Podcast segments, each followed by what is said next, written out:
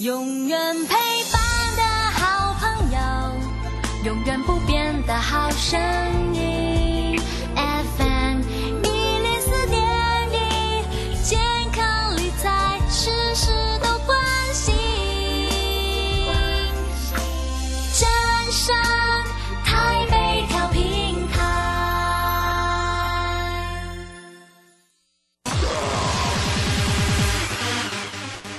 继续为您导航的是领航员悠悠。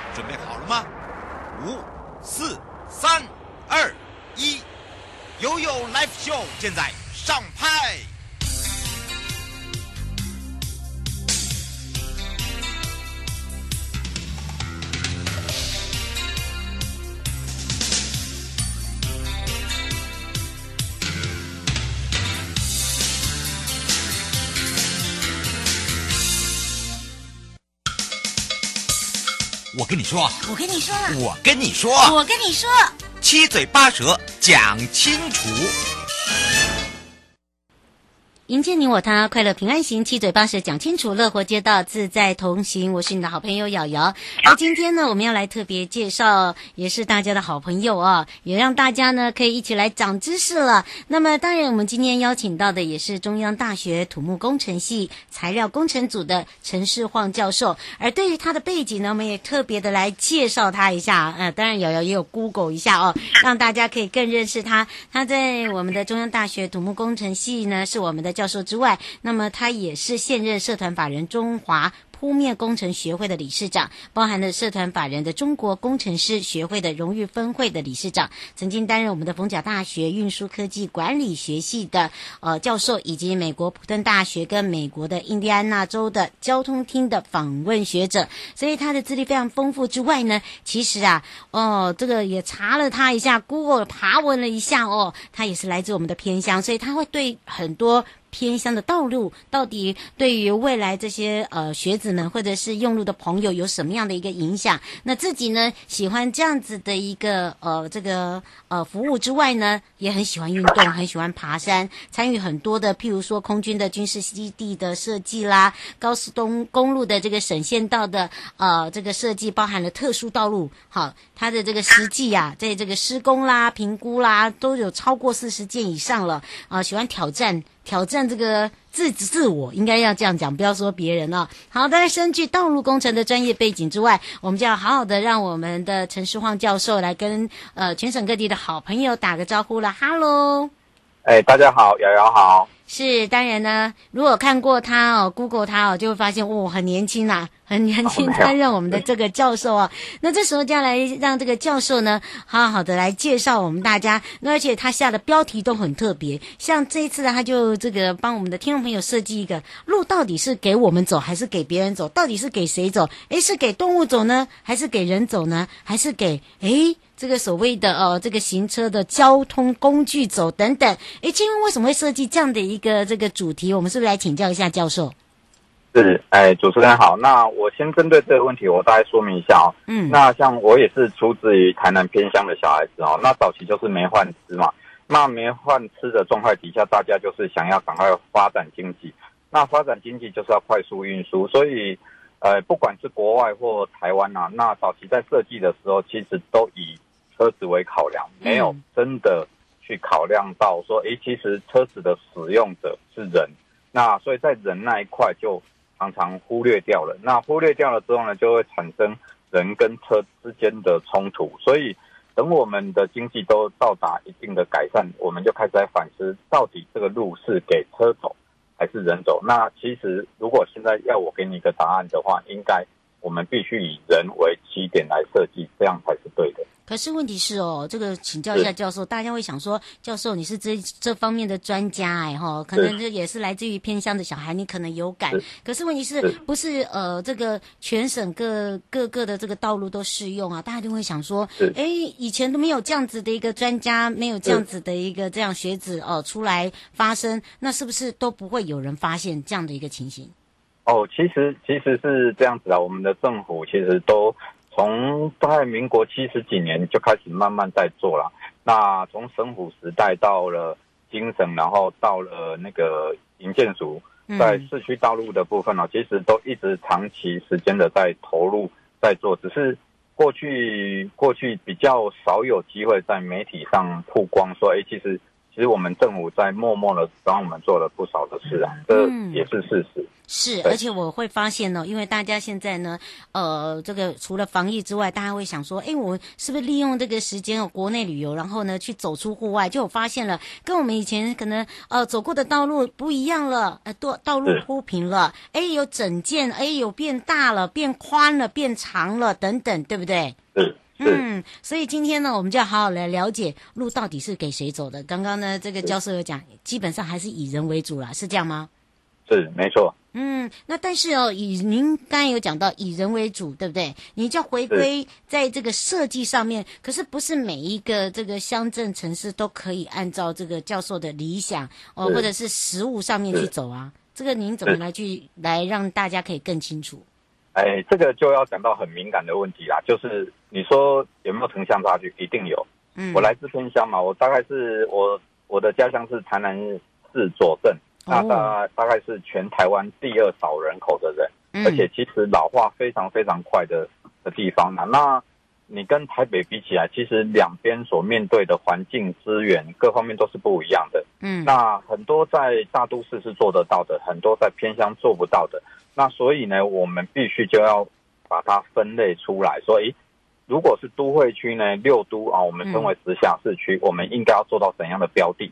那如果是这种县市型的或偏乡型的呢，我们应该要让它至少做到哪一个标的？然后如果是偏远离岛，它其实资源更有限，嗯，哎，先天的条件更不好，那我们其实至少要保障一些基本的部分啊，所以。不是说用台北的模式去框架全台湾，这个很难，很难，对不对？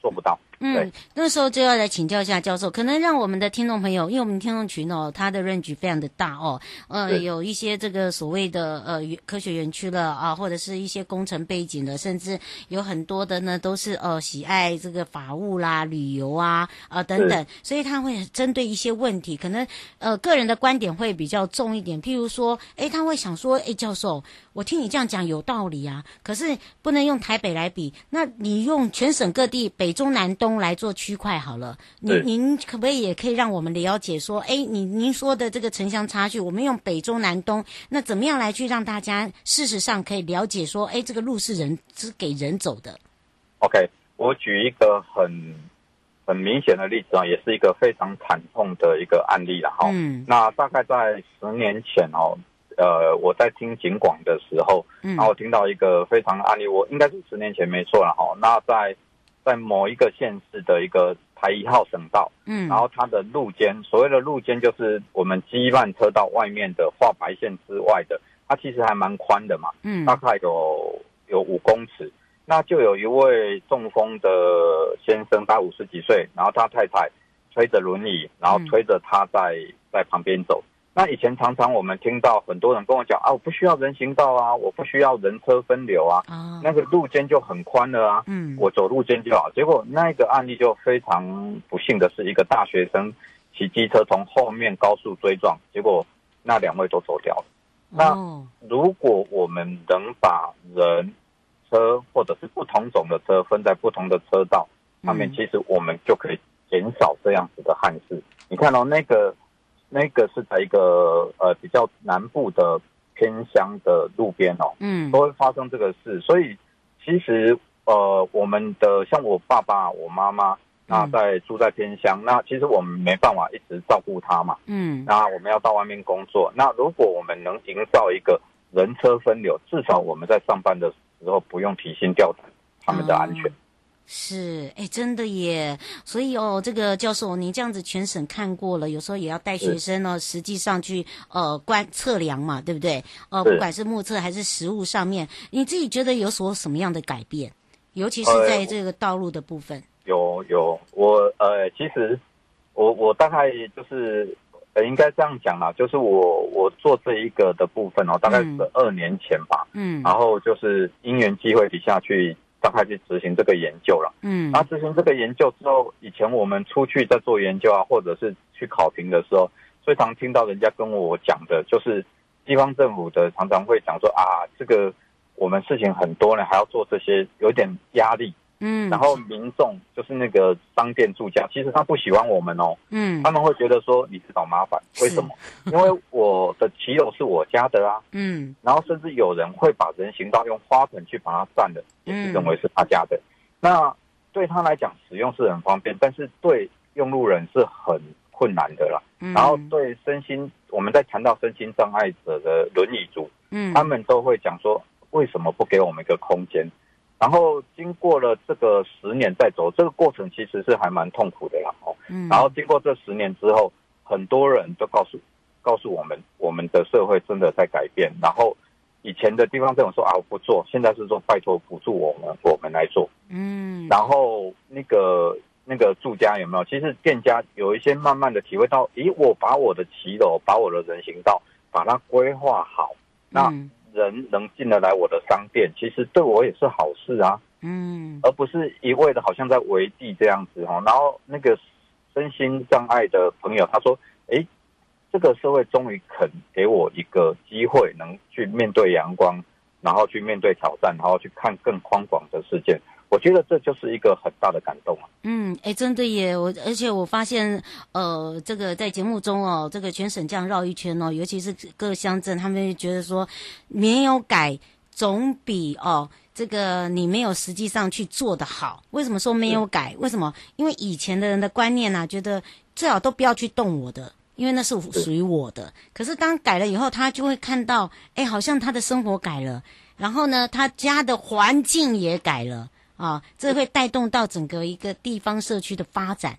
那个我不知道教授有没有那种感觉，所以有有对不对？而且包含了哦，这个人行道到底有多大？好多怎么样来去加宽，以及呃，再怎么样来去做跟这个所谓的社区呃，或者是这些居户哦，来去做一些沟通。我想人行道很多人都说我已经给你道路啦，那你那人行道有这么重要，有这么需要，一定要吗？哦，这个就要再请教一下教授了。对。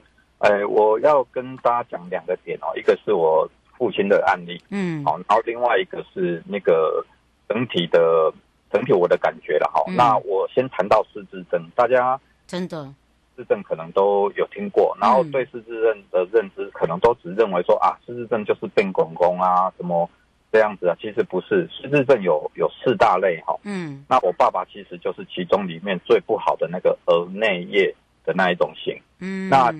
那那时候发生的时候，对我们家属都是很大的负担。那我其实也尝试了用所有的资源想去治疗他。那后来我们其实我只能接受那个事实哦，失智症其实是不可逆的，你只能去慢慢遏制它，慢呃减缓它的恶化，对不对？嗯，对，你根本没办法去去去做什么事哦。而且我爸爸额内叶的，他是属于有幻想跟可能会有攻击的那种。那一种的倾向，那突然一个人的转变，我会变这样子，性格大变哦。嗯，对。那我去追究他的原因，去找那个的原因。后来跟医生啊，跟照护机构，后来才慢慢发现，其实就是因为他就是退休了之后，有没有在家里一直在看 NBA 啊？哦、是看电视，但是他并没有去外面去运动。嗯，差很多。如果没有去运动的话，那很容易跟人之间的那个互动就会突然之间，有时候突然就会就会发生。那那个一个发生的话，其实对对整个社会哦是很大的的负担。嗯，不是每一个人能负得担起这样子的照顾，还有那个责任，那个压力确实是非常大。那其实如果有跟人去互动、晒太阳，愿意让他去走，嗯，那其实这种失智症就会大幅的降低的。嗯、很多期刊都有写，那所以如果我们能营造一个很好的人行道的话，那其实我们的长辈可以更健康，我们也可以更自在啊。嗯，而且不用害怕，对不对？对，也是，其实说。白一点的，也是给我们老了之后用吧。真的，真的。而且我发现那个人行道啊，只要是呃美观做好了以后，你就会发现整个就是一个美，因为它一定会去美化它，把它做一个很好。你你视觉上的享受，对不对？你在行走上面也有一种享受，因为呢，第一个，因为你大家都知道，刚才讲的这是高龄化，我们所面临到的。长者，那当然呢也会印印在我们的身上，因为我们有一天也会老了，对吧？那还有就是小朋友，这个也是一样，因为它会代替我们步行啦、运动，都一定用得到这个人行道的方面嘛，对不对？对，我我这边要提一下哦，就是大家可能不知道，我们车祸，大家以为车祸都是车跟车或机车，其实我们在台湾车祸里面的第二名，死亡的第二名，A one 的第二名，嗯，是行人哦，行人被。被车子撞哦，嗯，所以我们没有把人跟跟车子分开来，在不同的道上面走的话，其实很有可能受到伤害的是我们的亲人，嗯，而不是一个陌生人。嗯、那其实我们应该更积极的去做这件事啊。是，所以哦，这个提醒大家哦，这个让大家了解，而且以这个切身来跟大家分享这个实际案例，所以大家知道吧？路到底是给谁走？真的是给人走。人行道到底需不需要？一定需要的。不过呢，在今天这个时间上的关系呢，迎接你我他，快乐平安行，七嘴八舌讲清楚，乐活街道自在同行，陪伴大家也是中央大学土木工程系材料工程组哦，其实就是土木工程系我们的教授陈世晃教授，让我们长知识了，还。想要了解更多吗？敬请期待，我们就下次空中见哦。好，拜拜。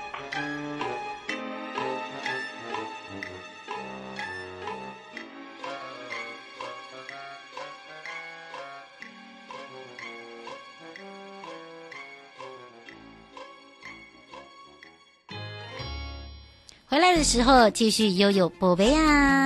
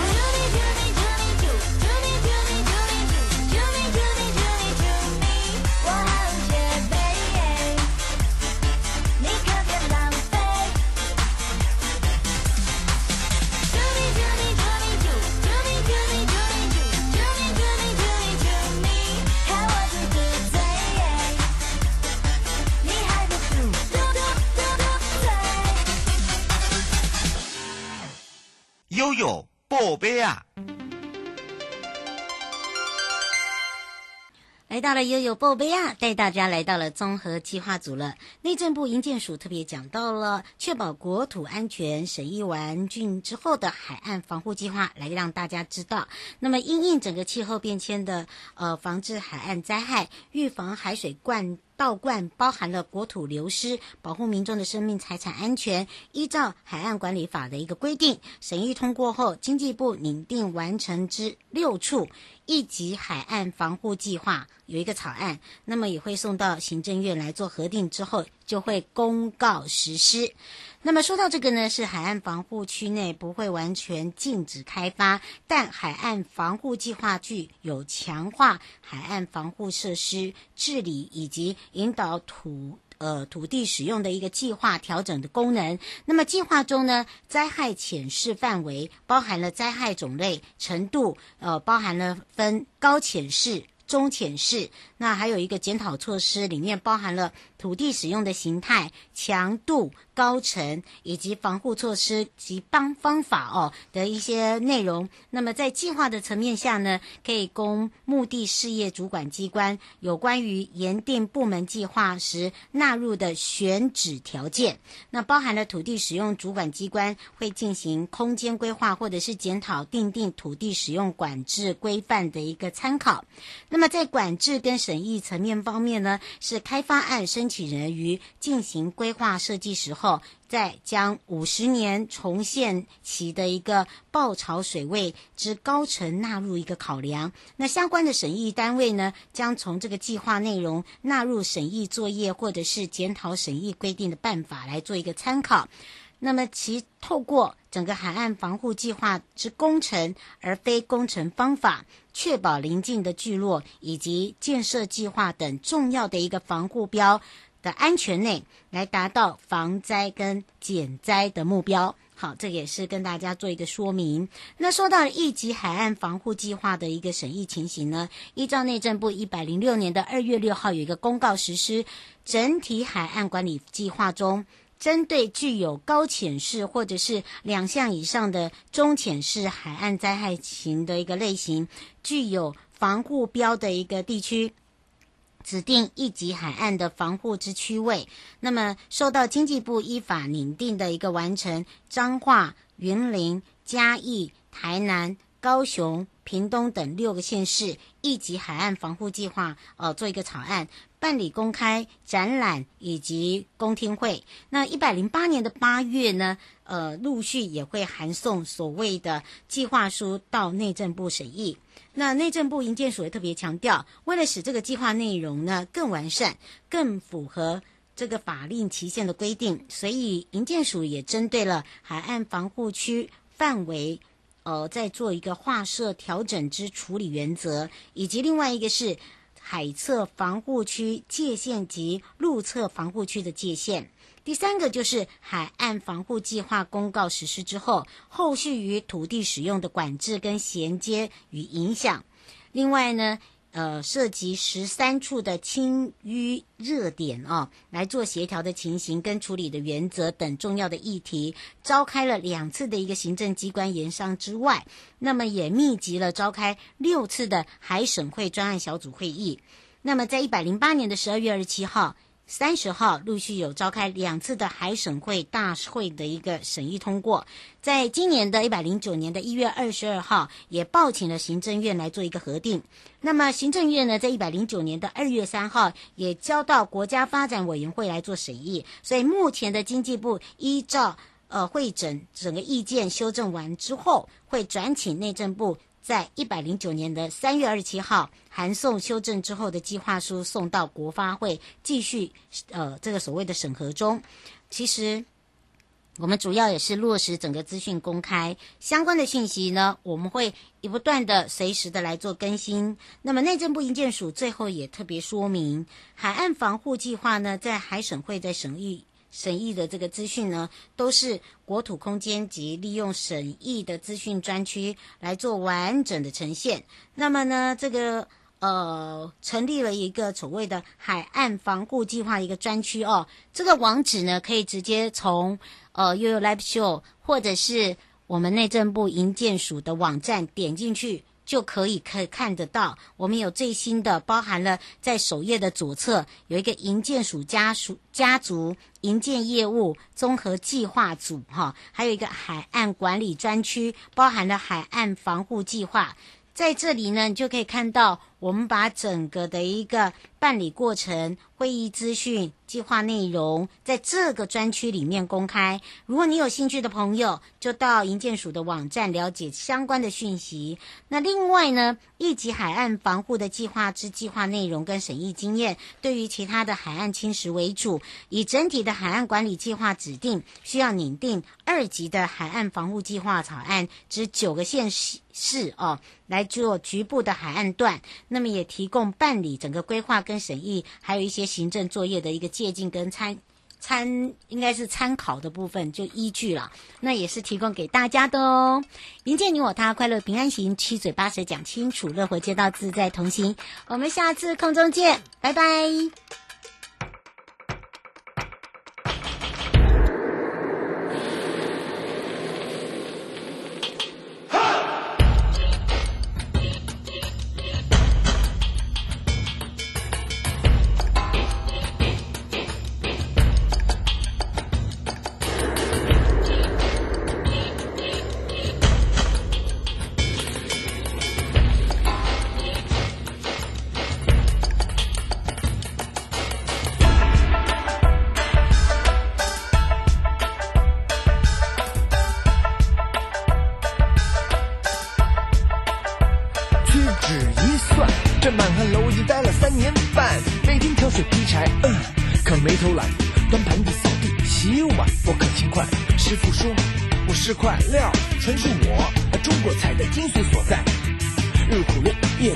本功不曾间断，到现在我的刀法精湛，三两肉飞快，我铺满一大盘，到现在我的手劲实在，铁锅甩，十斤小时子。